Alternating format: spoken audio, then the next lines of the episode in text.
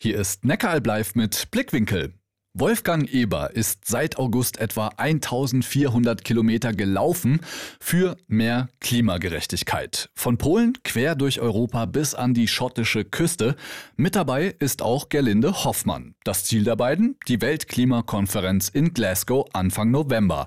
Zurzeit sind die beiden mit 26 weiteren Pilgern an der schottischen Steilküste unterwegs. Frau Hoffmann, warum sind Sie mit dabei? Mich fasziniert dabei besonders, dass wir ja eine Mission haben. Wir laufen also nicht nur einfach so durch die Gegend, sondern wir möchten ganz viele Menschen gewinnen, über ihren Lebensstil nachzudenken, äh, darüber nachzudenken, was man einsparen kann. Und wenn da jeder daran teilnimmt und jeder darüber nachdenkt, dann geht es unserem Planeten schon ein kleines bisschen besser. Herr Eber, unterwegs gab es ja auch jede Menge Aktionen. Waren da für Sie schon Highlights dabei? Das erste richtige Highlight war in Warendorf, als wir auf einem Schulhof von 600 Kindern empfangen wurden und die ein Spalier gebildet haben und wir alle durch das Spalier losgelaufen sind am nächsten Morgen. Sie ziehen ja nur mit Rucksack und Isomatte durch Europa. An welchen besonderen Orten haben Sie denn schon übernachtet? Heute waren wir zum Beispiel in einem sehr, sehr alten Kloster und wenn man da neben Altar sein Lager aufschlägt,